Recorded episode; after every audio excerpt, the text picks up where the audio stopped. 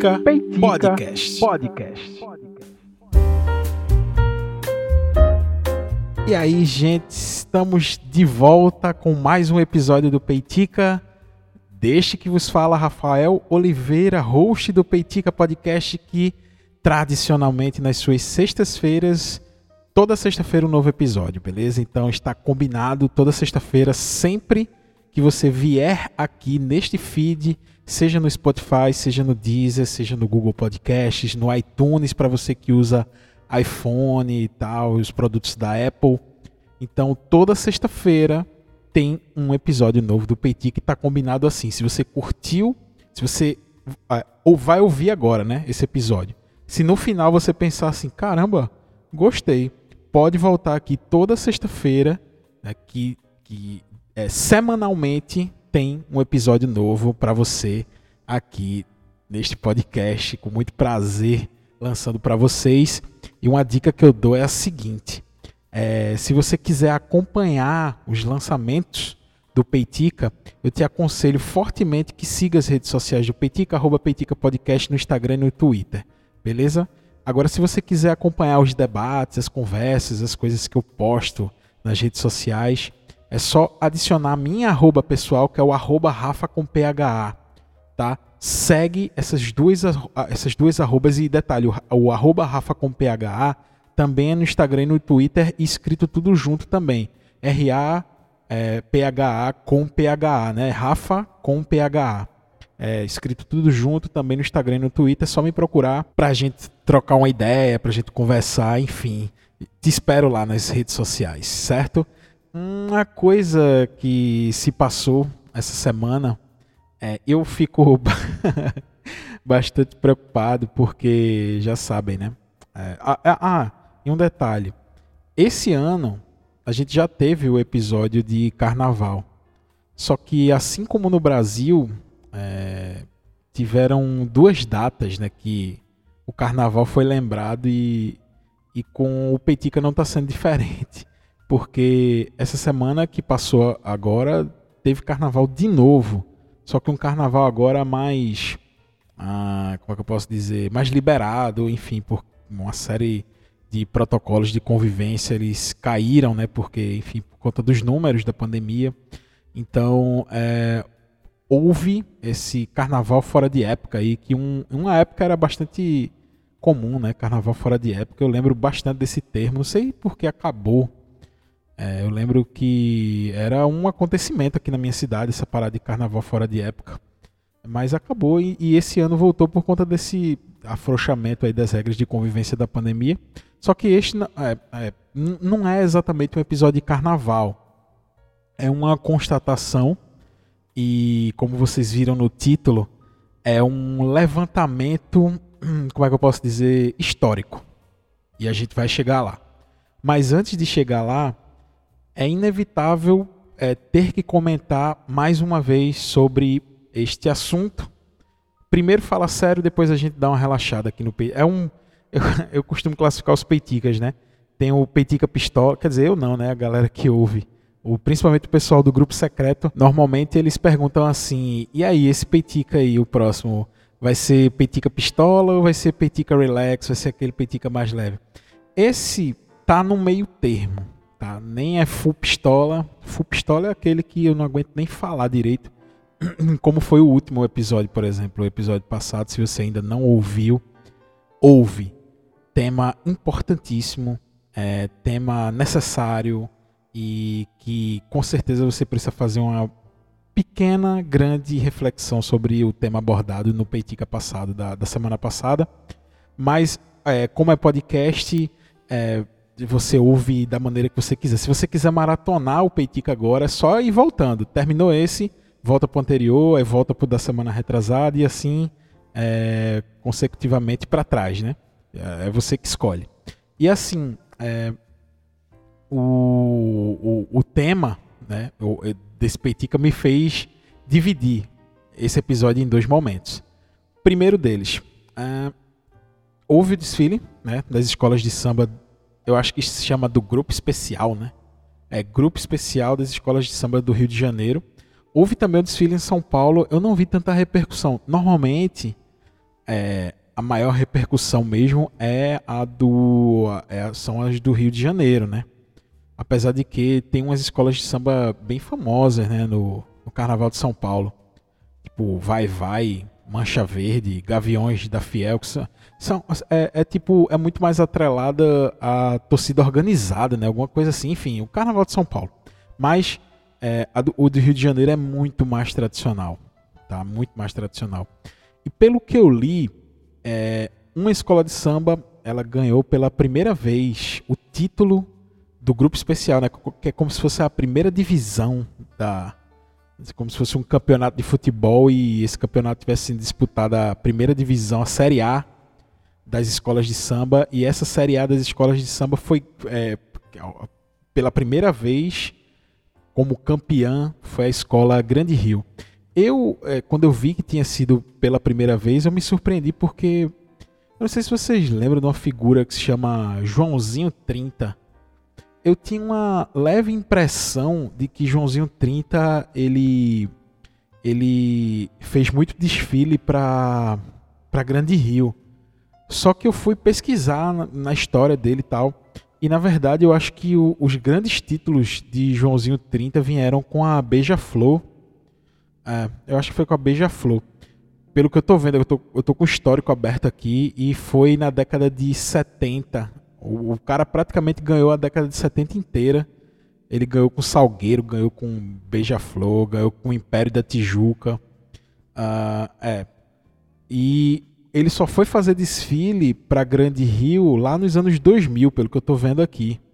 E esses desfiles, é, um acabou em sexto, outro em sétimo. Eu acho que deve ser por isso que eu tenho muito essa na minha cabeça Joãozinho 30 atrelado a Grande Rio, porque é justamente ali naquele, naquela época, início dos anos 2000. Joãozinho 30 é o que a galera chama de carnavalesco, né? Ele que, entre aspas, assina os desfiles, né? Ele que pensa nas alas, nas fantasias, na coerência do desfile, enfim, é, é bonito, é bonito. E esse ano, é interessante, né? Diversas escolas de samba elas, elas abordaram o tema das religiões de matrizes africanas. Foi muito massa, foi muito bonito assim. Porém a reação dos reaças, como eu costumo chamar, ela foi bastante presente também. Não que isso ofusque é, nem um milímetro da grandiosidade que foi, do que representou esse desfile. É isso um detalhe, tá? É, esse tema desde sempre as escolas de samba elas abordam esses temas né, em relação a por exemplo você tá eu tô como eu tô com como eu tô com o, o, o calendário calendário não o histórico de Joãozinho 30 aqui eu posso notar aqui só lendo pelo, pelo nome assim em 89 Joãozinho 30 assinou uma é, em 89 ele, ele assinou três escolas ao mesmo tempo. E veja, o cara era pesado. Ele assinou é, Unidos do Peruche e Rocinha. Rocinha foi a campeã. E ele assinou Beija-Flor também, de Nilópolis, algo assim. Em 89 o tema era Deuses Africanos da Peruche e da Rocinha. Que ganhou o carnaval foi O Esplendor dos Divinos Orixás. É, isso em 89. Eu tô vendo, ó, em 78 tem um carnaval de Joãozinho 30, a criação do mundo segundo a, tra a tradição Nagô, ou seja, mais uma, uma, uma, referência à religião de matrizes africanas. Ah, cadê? Deixa eu ver. Ah, outra. 83 Beija-Flor campeã. A grande constelação das estrelas negras. Eu acredito que tem alguma coisa a ver também com, com o, as religiões de matrizes africanas que mais? É, enfim, é uma série de coisas. Assim, é uma, as escolas de samba elas sempre abordaram esse tema, só que hoje em dia, nesse Brasil reaça, nesse Brasil cheio de crente chato e cabuloso, é, tudo é motivo para alarme, né? Eu vi diversas pessoas postando nas suas redes sociais aí, estão querendo transformar o Brasil, querendo nada, meu irmão. Tem desde a década de 70, tem desfile aqui de 78 que a turma tá falando de de religião de matriz africana. Deixa de conversar besteira, velho. Assim, sempre existiu isso e o que e o que e quem quiser seguir essa religião, ele tem que ter a liberdade de falar, de, de, de publicar, de fazer samba, de escola de samba. É, de, do mesmo jeito que tu acha que só o cristianismo tem esse, esse, privilégio, essa oportunidade de aparecer nos holofotes, qualquer religião tem, principalmente essas que, que, que sempre foram é, é, colocadas à parte da sociedade, marginalizadas. Tá? Então, o, o grande problema dessas pessoas, né, dessa classe média branca aí, burguesa, é que se não for do jeito deles, é, empurra para a marginalidade, né? Foi assim com toda a cultura africana, com toda a cultura negra, com as religiões de matrizes africanas. Então, sempre que elas obtêm um lugar de destaque, como nesse caso foi o carnaval desse ano, aí a reação ela é muito forte. Tá? Enfim, eu não, eu não vou nem citar o que essas pessoas dizem nas redes sociais, porque é um completo absurdo. Agora eu só quero ver o seguinte, tá? Esse ano é, é, a, a, Marvel vai lançar um filme novo do Thor, né? Eu quero ver se vai haver esse mesmo, essa mesma reação desses crentes aí, porque Thor é um deus da mitologia nórdica, né? Não tem nada a ver com o cristianismo também. Ele substitui a figura, né?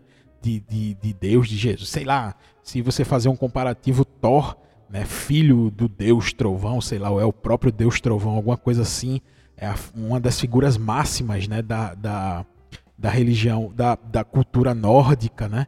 enfim, da, de toda aquela mitologia ali que envolve aquela região do norte da Europa. Quero ver se a reação vai ser a mesma ou se os crentes vão para o cinema assistir Thor. Vamos ver, né?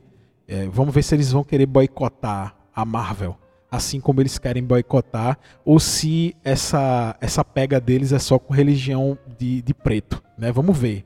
Vamos ver se a religião dos branquinhos loiros de olhos azuis incomoda tanto quanto a, quanto a dos, dos, dos, pretos. Né? Vamos ver, vamos, vamos prestar atenção, vamos ficar ligado aí, né? para ver se a reação é a mesma. Mas falando do que interessa, para não virar um peitica, eu preciso até respirar, para não virar um peitica é, pistola, como o pessoal costuma dizer. Vamos falar do que realmente importa. Samba, meu. Samba. É, esses sambas que eu, que eu citei como exemplos aí. E, e, e, uma coisa, eu acho muito, muito bonita. Muito bonita não, porque assim, hoje em dia virou um negócio. Um dia eu vi um corte de um podcast com o Dudu Nobre, se eu não me engano. É, Dudu Nobre. Aquele que canta a música da Grande Família. Essa parada de do samba enredo, da escolha do samba enredo das escolas de samba, ela virou um, um negócio gigantesco assim. É, ele é um compositor do, do Nobre, né? É, de sambas e tal, e ele também entra nesse mercado de samba enredo. E eu fiquei impressionado porque ele estava dizendo como era o processo de escolha. É, um, é, um, é praticamente um ano inteiro para escolher qual vai ser o samba da escola, né? Assim, termina o carnaval, abre-se o processo da, da escolha do samba enredo do próximo carnaval. E aí pega um monte de composições, né? Diversas pessoas escrevem o seu samba e aí vai passando por diversas etapas e tal. Só que tem premiação, velho, assim. E não é só um sambista que faz. Tipo assim, é, se eu não me engano, aqui ganhou a da Grande Rio. Eu tava escutando no rádio. Foi a do filho de Arlindo Cruz, né?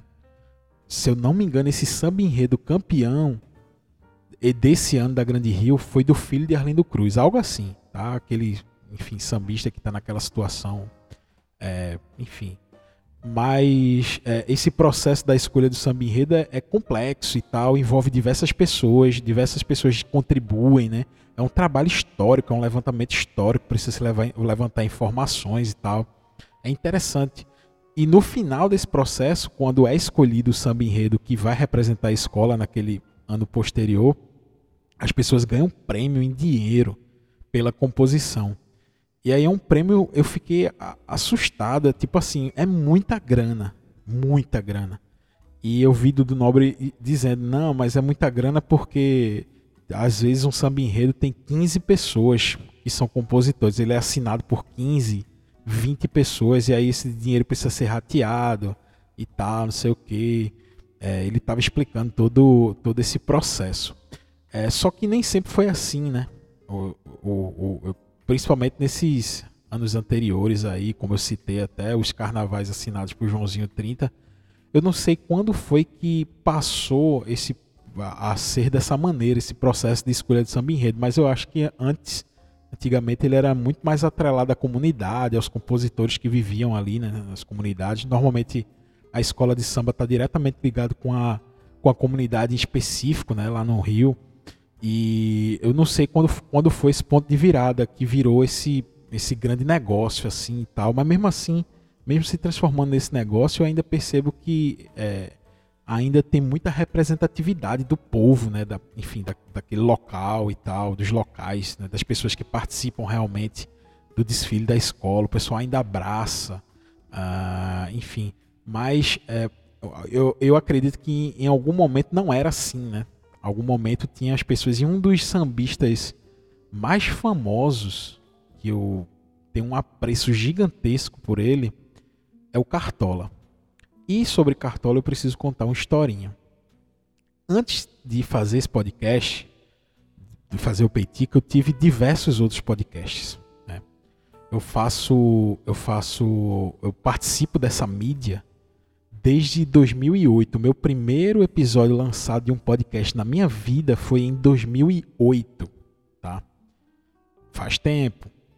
E, inclusive eu estava até essa semana tem um site se chama Internet não, Web Archive, se eu não me engano, é Web Archive. E dá para você, é, tipo assim, porque o, a página desse podcast tinha um nome horrível. Era Podiola o nome desse podcast. É, eu consigo ver qual é a página, consigo acessar, só que ela não está mais disponível porque a plataforma que eu utilizava para publicar ela já não existe mais. Só que nesse site que se chama Web Archive, Internet Archive, alguma coisa assim, você consegue colar o link e quando você cola lá, ele tem recortes, tipo assim, em 2009 o Web Internet Archive ele guardou um print da capa do site, sei lá, tipo assim, um, é como se a gente conseguisse entrar pelo Internet Archive e conseguia e consegue visualizar como era o site é, naquela época que ele conseguiu esse print, sei lá. Não dá para navegar, não dá para clicar, porque enfim, todos os links quebrados, né, etc. Só que dá para você ver a cara. E essa semana eu encontrei o site do meu primeiro podcast de 2008, Podiola. Tinha até uma galera que ouvia, viu? A média de downloads do, desse podcast era bastante interessante. E deu uma saudade danada, assim, porque é, também comecei a fazer durante o carnaval. Eu descobri esse termo podcast no feriado de carnaval, lancei no carnaval, só que falando sobre blues e tal. Foi massa. Enfim, mas é, daí para frente eu tive diversos podcasts, né? E um deles, ele se chamava O Som na Cidade. Eu fiz um episódio do Som na Cidade, isso já 2018, eu acho. É, 2017, 2018 por aí. Eu acho que foi isso. Eu fiz um dos episódios do O Som da Cidade sobre o disco Cartola de 1974. E eu realizei uma pesquisa e tal para falar. Esse O Som da Cidade era um pouco mais elaborado. E detalhe, é, esse podcast, eu acho que eu já falei isso em algum episódio do Peitica, mas o Som na Cidade ele foi banido do Spotify porque eu, em alguns episódios eu usava a música inteira e não pode, isso é um crime na internet. Tipo, se eu não tenho direito sobre a música, eu não posso usá-la.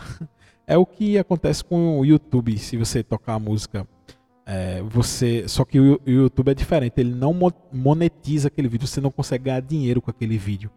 Só que no, no mundo dos podcasts, se você não tiver a licença para usar aquelas músicas, o que o pessoal chama de ECAD, o ECAD é, é o dinheiro que você paga ao compositor para poder executar as músicas deles no ambiente público. E o podcast é um ambiente público, então você precisa pagar os direitos autorais por usar aquela música. Então, é como eu nunca tive ECAD, porque primeiro que é caro, o ECAD é caríssimo. É, e segundo que as regras de pagamento do ECAD elas são ela, ela é bastante obscura assim você não sabe exatamente. Você você precisa informar quais foram as músicas e aí eles vão baseados em uma série de regrinhas lá enfim. Pode ser que você se ferre ainda mais pague ainda mais caro enfim por uma decisão de alguém de lá do, desse órgão que se chama ECAD. Não estou dizendo que não é justo afinal quem faz música precisa receber por ela também mas essas regras elas precisariam ser um pouco mais flexíveis para produtores de conteúdo menores, não é, não é justo eu pagar o mesmo valor que a Rede Globo paga é, por utilizar a música na novela, sei lá, sabe? É, é, desproporcional essa cobrança. Enfim, mas passando essa, esse, essa discussão, eu tinha esse podcast, Som na Cidade, e esse episódio sobre Cartola, esse podcast saiu do Spotify porque foi banido, porque tinha diversas músicas inteiras lá e tal. Só que você ainda consegue ouvir alguns episódios na plataforma Google Podcasts. Se você colocar na internet aí Google Podcasts, aí vai abrir o, o, é, o agregador do próprio Google. E se você for lá e procurar o som na cidade, aí você vai ver a lista de episódios. Você der play lá, você consegue ouvir. E aí tem esse episódio do Cartola. Um episódio belíssimo, inclusive. Eu adoro esse episódio do Cartola. E lá eu conto meio que a história dele, certo? Eu conto a história do Cartola e tal. Conto como era a vida dele, por que ele ganhou esse apelido. Né? Ele tinha um problema no nariz também, né? um problema de pele, enfim. É, a vida dele lá no Morro da Mangueira e tal. Eu cito até o bar que ele teve com a esposa, o Zica Cartola, né? com Dona Zica. É, e, e, esse bar Zica Cartola, ele revelou grandes nomes da, do samba, né? da música popular brasileira. É, artistas como Paulinho da Viola surgiram no bar de Cartola, no Zi Cartola, começou a dar uma canja lá e de repente estourou. O próprio Chico Buarque também estourou lá, foi revelado no Zi Cartola. Enfim, é, é belíssimo, eu recomendo demais, tá? Porém, o recorte que eu quero fazer aqui e, e que esse episódio sirva para que eu reverencie o samba com todo o respeito que eu e com todo o apreço que eu tenho por esse por essa delícia que é esse ritmo é, tem um arquivo eu tenho um arquivo aqui guardado que eu tinha planejado fazer um episódio do Som na Cidade ah, desde hum, 2019 eu tenho uma pauta escrita aqui para lançar hum, sobre esse áudio sobre esse conteúdo eu nunca consegui lançar porque, enfim, o, o Som na Cidade foi banido e tal. Aí eu desanimei, só que essa pauta ficou aqui. Esses dias eu estava revirando algumas coisas no computador e eu achei essa pauta e eu disse: caramba, eu preciso trazer isso para o Peitica. Isso é muito a cara do Peitica.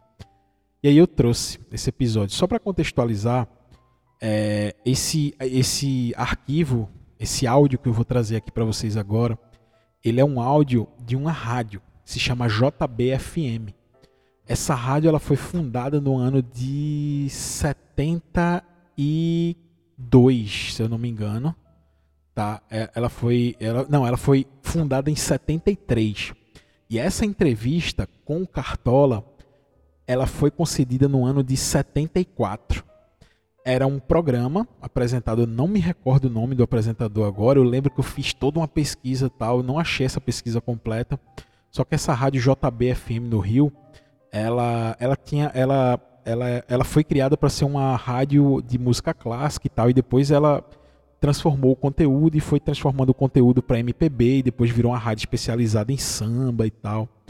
E a, a rádio, ela tinha, ela tinha um, um, um conteúdo no seu site com a série de entrevistas históricas. Eu me lembro que eu pesquisei muito nesse, nessa aba desse site da JBFM e agora, eu, isso é a, minha pesquisa em 2019, só que agora eu fui pesquisar novamente, eu não achei mais esse esse arquivo, esse tiraram do ar um monte de coisa. Eu consigo ver algumas entrevistas lá. Tipo, tem uma entrevista aqui de 79 de Gal Costa, um, um pequeno trecho, né? É, tem uma de Erasmo Carlos aqui, enfim. Em 72. Tem coisas importantíssimas aqui da rádio, porque essa é uma rádio histórica, né? E aí é, eu peguei esse pequeno trecho dessa entrevista da JBFM que tinha no site não tem mais. A sorte é que eu baixei essa entrevista e estava guardado no meu Google Drive até hoje. Eu não achei mais esse áudio dessa entrevista e eu vou tocar para vocês aqui agora para a gente poder é, analisar esse áudio. Deixa eu preparar ele aqui, peraí, beleza? Vamos lá, escutem, escutem aí esse áudio.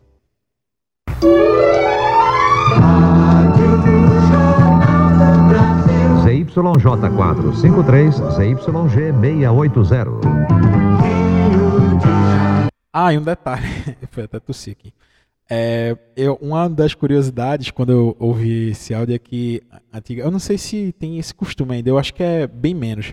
Sabe esses locutores que dizem ZY, não sei o que, a frequência de rádio, é, eles auxiliavam pilotos de avião. Tem até um acidente bastante famoso aqui, que, bastante famoso, bastante conhecido, né? Que o piloto estava indo para Manaus, Amazonas, alguma coisa assim. Ele teve uma desorientação espacial e uma das tentativas dele, se, o avião caiu porque ele acabou o combustível, ele não sabia para onde ele estava indo. Mas uma das tentativas dele foi conectar, usar o rádio do avião para se conectar, para tentar achar uma frequência pra, e para ele saber qual cidade ele estava sobrevoando. É por isso que os locutores da, das rádios antigamente, hoje em dia os equipamentos dos aviões são bastante muito mais modernos, GPS e tal. Só que às vezes eles colocavam, eles, eles sintonizavam o rádio e aí ele escuta, né? GY, FM, Vitória de Santo Antão, Recife. Aí ele, opa, tô voando na região de Vitória, de Recife e tal. Dava para saber, né? Para orientar o piloto se ele tivesse alguma pane de equipamento no, no, no avião. Então era por isso que os locutores das rádios eram orientados a repetir muito o local da rádio e a frequência do rádio para os pilotos poderem se, se localizar. Ah, essa curiosidade aí antes de continuar o áudio, mas vamos lá. E, e, e outra coisa, essas vinhetas de abertura dessas rádios eram belíssimas, né? Enfim, vamos lá. 944.875 kHz.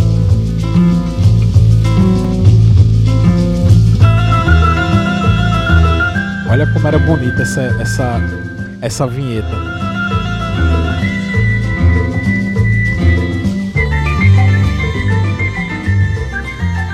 Especial.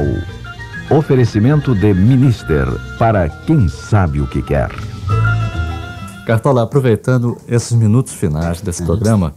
O, o nome desse programa que o Cartola está sendo entrevistado, o nome do programa é Especial era tipo uma entrevista que, o, que esse apresentador fazia com artistas né, famosos da época e tal.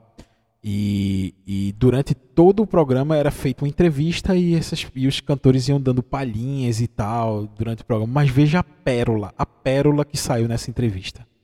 Eu gostaria, se fosse possível, que você fizesse um balanço rápido desses 45 anos de, dedicados ao samba e sintetizasse naqueles momentos que valeram a pena realmente para você? Não, tudo que eu fiz na vida para mim valeu. Nunca, não fiz nada que me arrependesse. Tudo que eu fiz foi bom e o samba que eu fiz foi bom para mim, foi bom para os amigos, para os ouvintes, né? Foi bom para minha família, que a minha família se empolga comigo, tem orgulho de saber, saber quem eu sou, o que eu faço de bom, que o que eu faço é de bom, não faço nada de mal. Não pra, nem para mim, nem para ninguém. De maneiras que é uma satisfação ser sambista, é uma satisfação ser compositor, uma satisfação estar rodeado de vocês todos, são meus amigos, meus admiradores. Isso para mim é uma beleza. Uma vida melhor do que essa. Mas eu, antes de terminar, eu queria. Prestem muita atenção nesse trecho da entrevista. Até agora, dá para perceber que o Cartola ele é, enfim, humilde, né? Humildade nas palavras de um compositor tão genial é, esse cara mudou a história da música brasileira através da sua música, do seu samba. E veja a simplicidade nas palavras dessa pessoa. É, é, é, impressionante. Eu fico toda vez que eu escuto essa entrevista, eu fico realmente emocionado. É, percebam a simplicidade da fala dessa pessoa que mudou a história da música brasileira. E muita atenção nesse trecho agora da entrevista. Vou mostrar mais um sambinha novo pra você ele disse que vai mostrar um sambinha novo. Primeira vez que esse samba foi executado. E veja qual foi. Nós queremos conhecer. Posso mostrar? Esse sambinha foi feito de presente para mim mesmo no meu aniversário. Olha, é, eu fico emocionado de escutar isso. Esse sambinha foi feito de presente para mim mesmo de aniversário. O Cartola tinha acabado de fazer aniversário e, segundo ele, pelas suas próprias palavras aí nessa entrevista, ele fez esse sambinha para ele mesmo como presente. E um detalhe importante, eu acho que foi seis anos depois dessa entrevista, Cartola morreu, né, que foi em 80, é, em novembro de 1980. E veja o presente que ele se deu. É, é, é enfim. Escutem.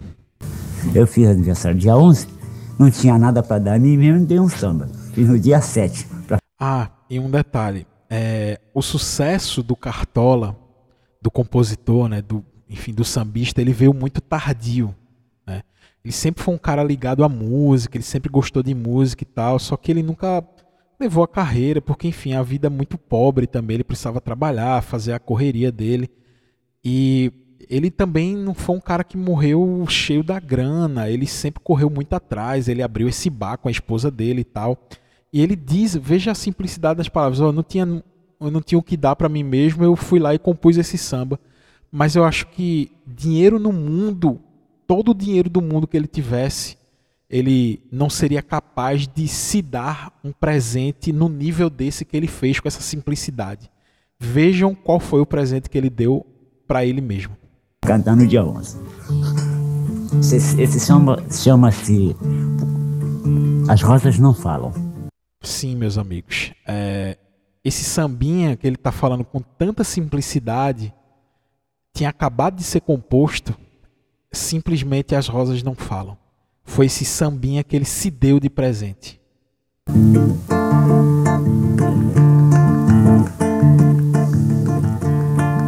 Bate outra vez com esperanças o meu coração, pois já vai terminando o verão. Volta ao jardim com a certeza que devo chorar, pois bem sei que não queres voltar pra mim. Queixo-me as rosas, mas que bobagem as rosas não falam. Simplesmente as rosas exalam o perfume que roubou de ti. Ah, devias vir para ver os meus olhos tristonhos e quem sabe sonhavas meus sonhos, enfim. Este conteúdo é exclusivo dos arquivos sonoros do grupo JB. Bem, é, e aí fica o aviso, né, que esses arquivos é do grupo JBFM, mas como eu já dei o crédito no início, é isso, gente. Assim, é... eu sempre me emociono assim quando eu escuto esse trecho dessa entrevista, o quão despretensioso foi o Cartola para dizer eu fiz esse sambinha e ele apresenta uma das músicas mais lindas da música popular brasileira. É isso, tá? É isso que importa esqueçamos todos, todo e qualquer preconceito é, de raça, de cor, de credo musical. E o que fica na vida é isso, tá? Essa simplicidade. Esse, essa é a verdadeira lição de vida. É, é aquele sambinha que se faz despretensiosamente, é aquela atitude que a gente faz despretensiosamente, mas que pode transformar a vida de muitas pessoas. Se você gostou do Peitica dessa semana, manda para alguém, manda para um amigo que acha que vai gostar. É, te agradeço por mais uma vez ouvir o Peitica, né? Mais essa sexta-feira, ou seja lá quando for. Te agradeço de coração. Se você quiser compartilhar nas, nas suas redes sociais, me marca que eu vou te agradecer pessoalmente e até o próximo Petica na próxima semana. Um abraço. thank you